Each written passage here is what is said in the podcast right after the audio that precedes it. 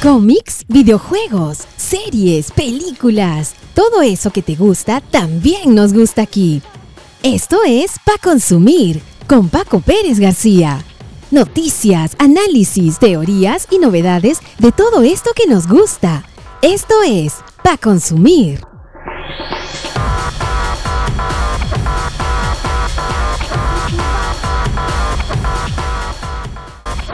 Hola, hola, ¿qué tal? ¿Cómo están? Yo soy Paco Pérez García y esta es una nueva edición de Pa Consumir. En este episodio especial donde hablamos de series, películas, cómics, videojuegos, nos vamos a centrar en un tema bastante particular y es que la fecha lo amerita y así lo aconseja. ¿Ustedes qué eh, películas o qué series o qué otras producciones acostumbran o han acostumbrado ver durante la Semana Santa?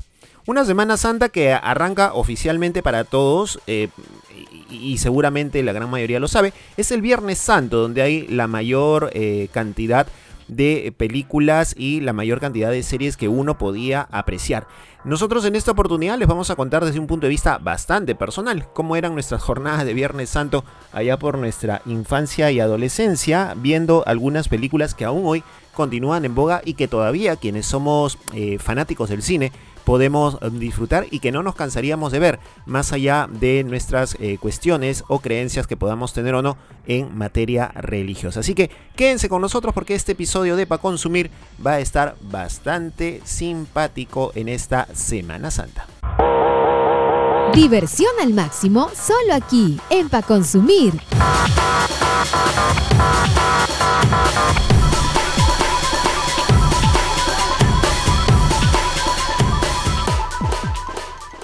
Bien, como les comentábamos, eh, por lo general eh, la Semana Santa tenía una particularidad, ¿no? Que era el día viernes, el día viernes, el Viernes Santo, que era la fecha en la cual eh, nosotros nos reuníamos, o las familias se reunían, para desarrollar una serie de actividades. Particularmente nunca he sido mucho de asistir a misas, por ejemplo, y estas misas que se desarrollaban en el Viernes Santo no eran una predilección, digamos, para eh, poder asistir. Pero lo, que sí yo recuerdo bastante es que, eh, por ejemplo, en el Viernes Santo, mi abuelita, la, mamá de mi papá, eh, asistía a las misas que se realizaban durante el Viernes Santo y una vez que terminaba la misa regresaba a casa y ese era, regresaba a su casa y ese era el momento donde nosotros también caíamos a visitarla porque era un momento también de reunión familiar, era un momento también de encuentro y de poder pasar un instante, un, instante bastante largo juntos. Entonces esta eh, jornada empezaba muy temprano eh, por, la, por la mañana, ¿no es cierto? Con una película que eh, sin duda alguna ha marcado alguna, alguna tendencia. Y se, trata, se trataba en la mañana de ver básicamente esta película llamada La vida pública de Jesús. En realidad son dos películas. Una es Jesús de Nazaret del año 1977, dirigida por Franco Sefirelli. Y la otra es Jesús, la vida pública de eh, Jesús, dirigida por John Krish y Peter Sykes.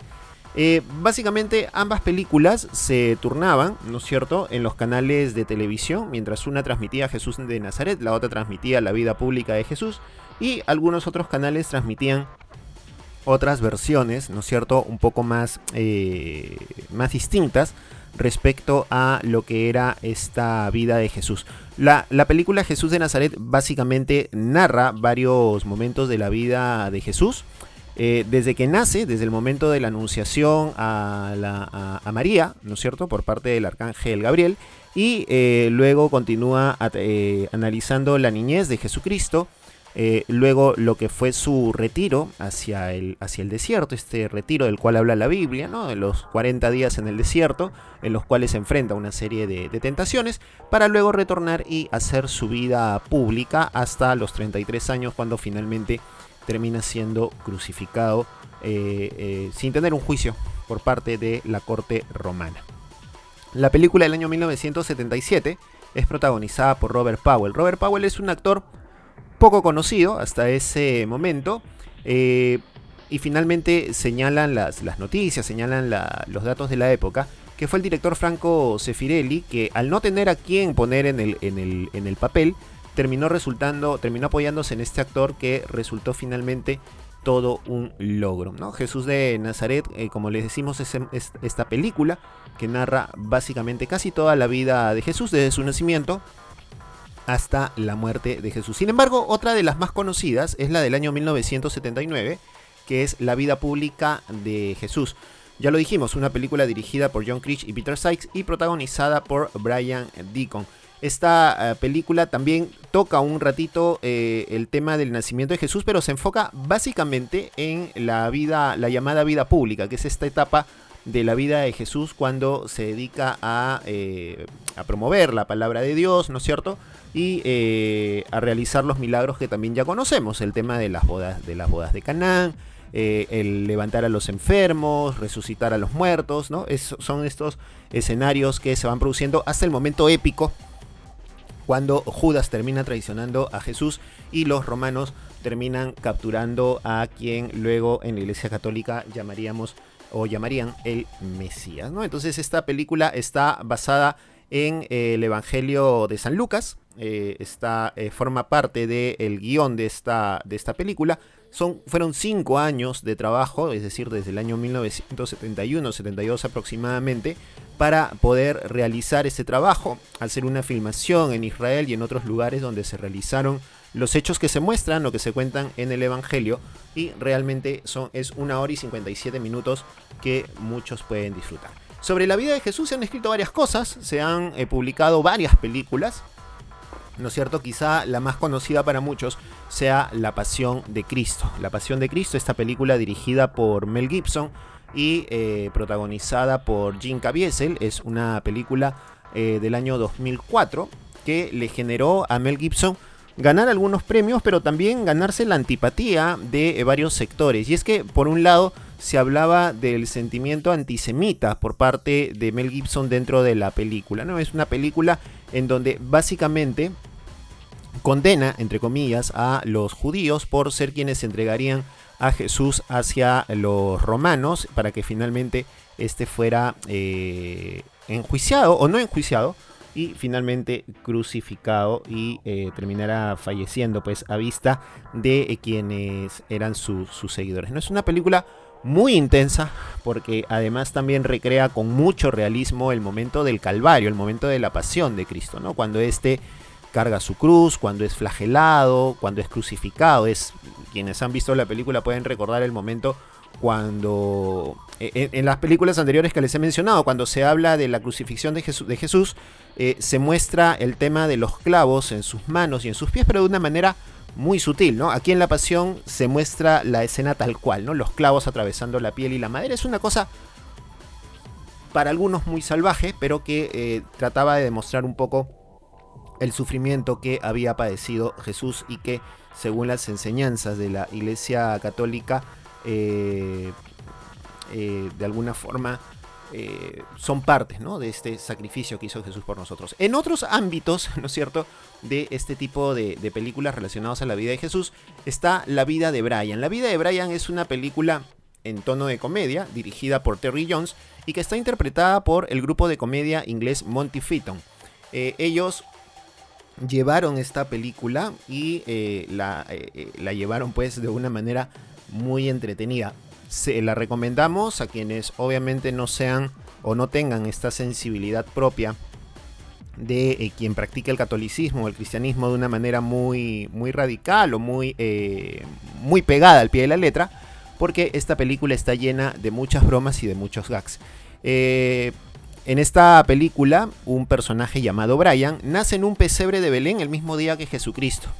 Sin embargo, ocurren una serie de situaciones distintas, una serie de gags que terminan definiendo que Brian sea confundido con el verdadero hijo de Dios, ¿no es cierto? Eh, sus pocas luces y el ambiente de decadencia y el caos en el que se haya sumergida la Galilea de esos días le harán vivir en manos de su madre, una feminista revolucionaria, y del mismísimo Poncio Pilatos, su propia versión del Calvario. Hay hartas referencias a las cuestiones políticas internacionales y hartas referencias al tema del consumismo y a la situación que se vive eh, o que se, que se vivía en el mundo en el siglo XX, que es importante, es súper divertida ver esta película. Pero esta cinta no estaba dentro de las recomendaciones de lo que veíamos nosotros cuando era la Semana Santa, porque después de ver la vida de Jesús, y mientras la abuelita nos preparaba un entremés para poder eh, esperar y llegar al almuerzo, la siguiente película que veíamos era Ben Hur.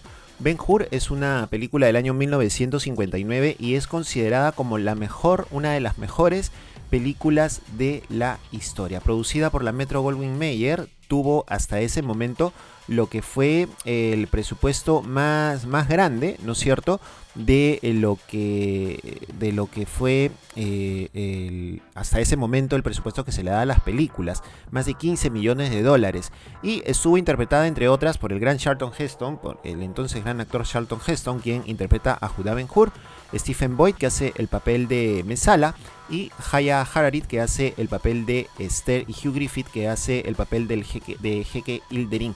Esta eh, película narra la, eh, ha ganado 11 Oscars, que fue el máximo récord hasta ese momento de eh, los premios de la Academia. Ganó premio por ser mejor película, ganó premio por mejor actor, por mejor actor de, de reparto y no fue hasta el año 1997 cuando recién la película Titanic igualó esta, eh, esta, eh, esta cantidad de premios y luego El Señor de los Anillos, El Retorno del Rey en el año 2003.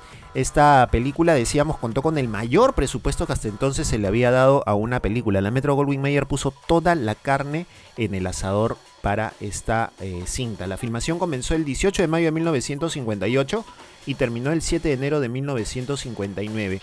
Jornadas de rodaje de 12 a 14 horas, escenarios montados precisamente para, para esto, una capacidad en el tema de los efectos especiales. La, secuencia de la batalla naval se filmó con miniaturas en un tanque de agua en los estudios de la Metro Goldwyn Mayer en California. La carrera de carros, que, cuya secuencia es de 9 minutos de duración, es una de las secuencias más famosas de la historia del cine. La banda sonora, compuesta y dirigida por Miklos Rosa, es la de mayor duración que se haya creado para una película y fue una fuente de inspiración también para muchos cineastas en los siguientes años. La acción transcurre básicamente en la Judea del año 30 después de Cristo, donde el imperio romano ya se había colocado como el imperio más importante del mundo, ¿no es cierto? Gobernaba sus vastos territorios con mano de hierro, entre ellos el pueblo de Judea, sometiendo con dureza a sus moradores. Los judíos que vivían en esta zona aspiraban pues que eh, llegara el nuevo Mesías que liberara al nuevo pueblo judío. En este pueblo se encontraba Judá Ben-Hur, que era una especie de príncipe rico que eh, comerciaba con especias de Oriente a Roma y era un hombre respetado y creyente en la fe de su pueblo y de su Dios. Sin embargo, los tiempos se complicaron y ah, se esperaba que hubiera un levantamiento contra el imperio romano y envía el emperador romano envía dos legiones al mando del jefe militar Mesala, interpretada por Stephen Boyd, quien era amigo de Ben Hur. Se habían criado juntos en algún eh, momento. Entonces, en esta amistad, eh, Judá Ben Hur ve una posibilidad de buscar en Mesala a un viejo amigo, un viejo conocido, para tratar de cambiar la situación del pueblo de Israel, o, del pueblo de Judea, perdón. Sin embargo, esta eh, situación se complica, eh, se rompe el, trato y Mesala rompe la relación con eh, Judá Ben-Hur porque Mesala ve a, Judá Ben-Hur como el, aparentemente el nuevo Mesías, ¿no? este Mesías que se estaba esperando que iba a liberar al pueblo eh, judío. Y súper también esta parte en la que Judá Ben-Hur en medio de su, de su travesía conoce a Jesús de Nazaret en el momento, de la, momento previo a la crucifixión. Le brinda, le brinda agua, ¿no es cierto? Es decir, eh, hay una serie de cosas muy simpáticas e interesantes en esta película que terminan en esta, eh, en esta mirada de esta carrera de, caballos en el circo romano, ¿no es cierto? Y eh, muchas otras escenas que resultan finalmente interesantes en esta película. Sobre Ben Hur se hizo una película, una, un remake en el año 2016 dirigida por Timur Bekmambetov, así se llama el director, protagonizada por Jack Houston, Morgan Freeman y Toby Kelly. Sin embargo, esta película no pudo lograr tampoco eh, el ímpetu de lo que fue esta película original ni tampoco los eh, grandes eh, los grandes este, logros que ha tenido. Lo que hay también es una serie que se produjo en el año 2010 y que ahora la tienen exclusiva Prime Video y que ustedes pueden ver ya los primeros capítulos de la primera temporada en Prime Video, la serie Ben Hur, ¿no? Básicamente la historia de Judá Ben Hur y Mesalá eh, vista a partir de, de, esta, de esta serie que sin duda alguna se las recomendamos. Llegó la hora del almuerzo, el menú bastante simpático, un guisito de pescado, ¿no? Eh, previamente un chupe de, pescado, un guisito de pescado. Y para cerrar un arrocito con leche, ¿no? Digamos que será el menú clásico de la Semana Santa. Y para ir pasando el almuerzo, ir viendo el almuerzo, nos tocaba ver Los 10 Mandamientos. Otro peliculón del año 1956 tres años antes que Ben Hur y es por eso que siempre Charlton Heston es relacionado con estas festividades o, esta, o, mejor dicho estas fechas de la Semana Santa. Los Diez Mandamientos es una película de 1956 dirigida por el prolífico director Cecil B. DeMille, eh, distribuida por Paramount Pictures y narra la historia del éxodo del pueblo eh, judío, ¿no es cierto? dirigido por eh, Moisés, quien, eh, como todos sabemos, pues termina siendo encontrado en una, en una cesta, ¿no? Y eh, termina bajo la adopción de la familia del faraón egipcio, se convierte en, un hermanastro casi del faraón Ramsés, pasan la, la infancia juntos hasta que Moisés empieza a sentir y a descubrir el llamado de su pueblo, el llamado de su Dios para poder eh, iniciar esta travesía de lo que luego sería la, eh, el camino del pueblo de Israel hacia la llamada tierra prometida. Es una cosa realmente alucinante. Es una versión ampliada de lo que fue la película de 1923, que fue una película muda, porque en ese momento, en ese año 23, no existía todavía el tema del, sonido. Y eh, esta película también ganó varios premios Oscar, ganó siete premios Oscar en el año 1957. Fue nominada, ganó el de, mejores efectos especiales. Si ustedes recuerdan la escena cuando se abre el mar para que pase el pueblo judío y eh, luego este mar también se lleva de encuentro al ejército egipcio que perseguía a, Moisés y a sus, y a sus seguidores. Eh, las escenas cuando se describe el tema de las siete plagas, también es, es brutal esa escena. Y ni que hablar cuando Moisés recibe la tabla de los diez, de los diez mandamientos por parte de Dios. También una escena súper épica con unos efectos especiales brutales y que realmente es toda una eh, es todo un prodigio verlo siempre a cada momento. Esta eh, película es, según el libro de Record Guinness, eh, la octava película más exitosa de todos los tiempos. La escena de Moisés que hablábamos hace un rato, cuando se abre paso por el Mar Rojo, es considerado por muchos críticos como una escena clásica en la historia del cine y está en el top 10 de las llamadas películas épicas por parte de la Asociación Internacional de cine. En 1999, un dato adicional, la película fue considerada una pieza cultural, histórica y estéticamente significativa por la Biblioteca del Congreso de los Estados Unidos y fue seleccionada para su preservación en el Registro Fílmico Nacional. Así que esta película también es importante, es súper chévere, muy buena esta, esta, esta película, la cual podemos ver actualmente, si es que no la programa ningún canal de televisión nacional aquí en Perú, la podemos ver también en Prime Video, ahí está esta película, Los 10 Mandamientos película bastante larga, son casi tres horas de, película y eh, sin duda alguna pues es una película que vale la pena apreciar. Y así más o menos terminaba la jornada de la Semana Santa porque por ahí después eh, venía eh, algunas otras películas como El Manto Sagrado, que es esta historia de un soldado romano que recoge precisamente el manto en el cual se envuelve a Jesús después de su crucifixión y eh, logra la conversión a partir de este manto y, ocurre en una serie. Eh, está esta película, hay otras que también eh, se, veían y, creo que todavía se ven en Semana Santa, como es la, son películas muy antiguas, como es la historia de José y sus hermanos, ¿no? Este este José que, que, veía sus sueños y que así y que cuando los interpretaba eran situaciones que finalmente se volvían realidad y que esto le generó también el favor de las altas autoridades y le generó también la envidia de sus hermanos, ¿no? Eh, otras películas también, hay películas basadas en la vida de María Magdalena que también eran transmitidas en ese momento, o desde la mirada también de la Virgen María. Eh, hay películas sobre otras partes, otras historias de la, de la Biblia. Y quizá otra película interesante que, muchos eh, consideran o, la consideran incluso para verla fuera de Semana Santa es La Última Tentación de Cristo, la película del año 1988, interpretada por Willem Dafoe en el papel de Jesucristo, eh, de una manera más o menos acorde con los evangelios. ¿no? Eh, el film es dirigido por Martin Scorsese y él advierte al inicio de la cinta que es una obra de ficción que no pretende describir de manera detallada la vida de Jesús. La trama cambia cuando, al momento de la crucifixión, aparece un ángel, interpretado por Juliette Catton, que llega a liberar a Cristo de su martirio para que pueda vivir una vida normal al lado de María Magdalena, interpretada por Barbara Hershey.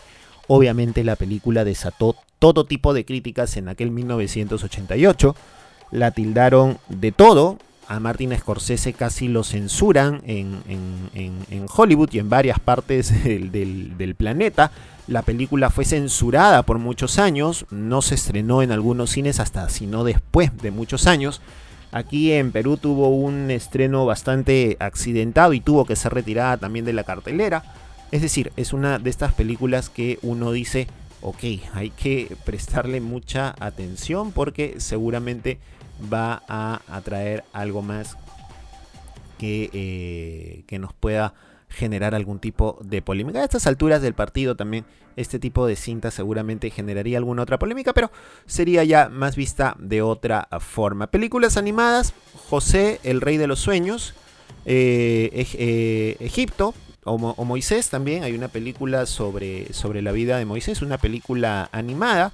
Y eh, también en Netflix podemos ver algunas películas eh, relacionadas a, la Biblia y también a lo que es la vida de Cristo. Hay una película que se llama La resurrección eh, de Cristo, que habla, dice, para desacreditar los rumores de resurrección del Mesías, un hastiado tributo romano y su novato teniente buscan el cuerpo desaparecido de Jesús. También está una película que se llama María Magdalena, esta la pueden ver en, en Netflix está la película Mesías, que es una película bastante actual, en el cual un agente de la CIA, desconfiada, investiga a un hombre carismático que causa agitación política con un movimiento espiritual, haciéndose llamar el Mesías Prometido. Es una serie que tiene recién una temporada, no se sabe si es que va a tener más eh, temporadas, pero en sus 10 capítulos eh, habla un poco sobre este tema de la fe, cómo nos, nos enfrascamos, cómo nos, nos, vemos en este tipo de situaciones. No es una película del año 2014, también interpretada por Anthony Hopkins y que cuenta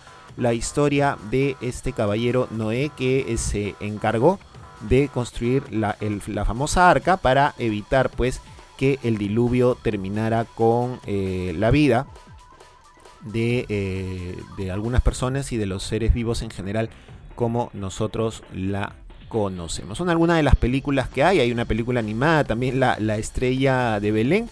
Es una película del año 2017 donde un burrito soñador escapa de su insignificante existencia para hacerse amigo de un grupo de animales que precisamente está yendo hacia el establo donde eh, Jesús termina eh, naciendo, ¿no es cierto? En lo, que nosotros conocemos como la fecha del 25 de diciembre, la fecha de nuestra Navidad. Así que esas son las películas y series que también puedes encontrar en Netflix, que también puedes encontrar, eh, se, nos coló un audio ahí de algo que estamos revisando y que puedes encontrar también en diversas plataformas de streaming. Si te vas a estas plataformas que te ofrecen películas ¿no? Eh, por fuera de lo, de lo normal. También seguramente puedes encontrar alguna de estas cintas que te hemos recomendado o que te hemos contado y, de la que seguro sí te acuerdas, eh, porque también las has visto, porque las has disfrutado. Así que qué mejor oportunidad que aprovechar este fin de semana largo que está avanzando para poder disfrutar de estas o de otras películas o de algunos documentales que también hablan sobre la vida de Jesús, que hablan sobre escenas o secuencias de la Biblia. Estas también las puedes encontrar en las plataformas de streaming y esto es lo que te podemos recomendar nosotros aquí en Pa Consumir.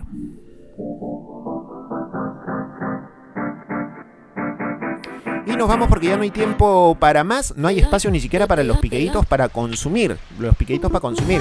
Lo único que te contamos es que ya está en cartelera eh, Animales Fantásticos y los Secretos de Dumbledore y No me digas solterona número 2. Precisamente los amigos de Café Radio eh, del programa Mundo Pop María Laura estuvo ahí en el, en el preestreno de la, de la cinta, ya nos ha contado más o menos de qué va, eh, ha tenido entrevistas que pueden encontrar en las redes sociales de Café Radio, ha tenido entrevistas con los actores y pueden disfrutar también de los avances de esta cinta. Yo soy Paco Pérez García, conmigo será hasta una próxima edición de Pa Consumir. Recuerden que nos encuentran en sus plataformas favoritas de podcast y también a través de Café Radio, www.caferradiofm.com o pueden descargar la aplicación de Café Radio en el Google Play y escuchar como siempre todos los programas de la emisora y disfrutar de la mejor música rock and pop de todos los tiempos. Nos encontramos en una próxima edición. ¡Chao!